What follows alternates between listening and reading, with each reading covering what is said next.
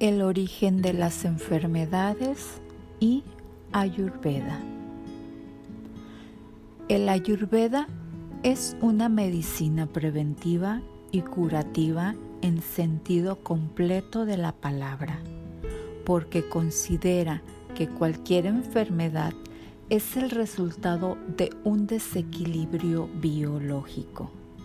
Con el tiempo, si no se trata, este desequilibrio se agrava. Por ejemplo, una digestión desequilibrada contribuye a la producción de toxinas llamadas ama. Cuando ama y los doshas se extienden por el cuerpo, el funcionamiento de los tejidos se ve afectado. La causa fundamental de las enfermedades o del dolor es cuando el intelecto se disocia de la inteligencia natural del cuerpo físico. Esta situación implica mal juicio y malas decisiones sobre la salud, mala alimentación, mala actitud y problemas con nuestro entorno.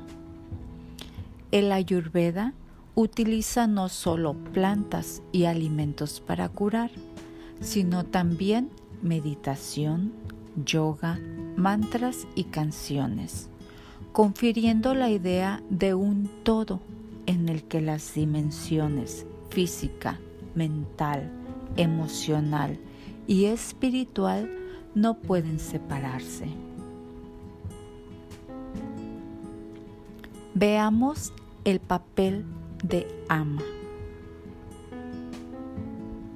Ama es un concepto ayurvédico que podría traducirse como la acumulación de toxinas en el cuerpo, el síndrome del intestino irritable y la disbiosis, desequilibrio de la microbiota intestinal. Contribuye a la producción ama o toxina. La producción de toxinas en el cuerpo puede ser el resultado de varios factores. Mala digestión, metabolismo lento. Estas toxinas pueden ser percibidas por el cuerpo como sustancias extrañas y el sistema inmunológico puede reaccionar produciendo anticuerpos, lo que a veces crea problemas inmunológicos.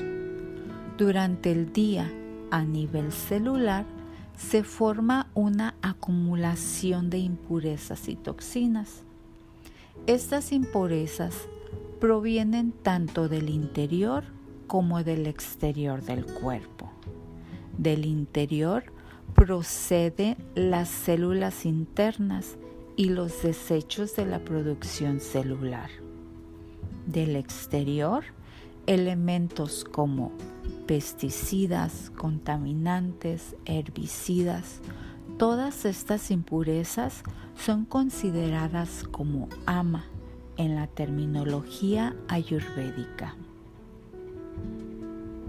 Ama puede acumularse en diferentes lugares y de diferentes maneras dependiendo de la persona.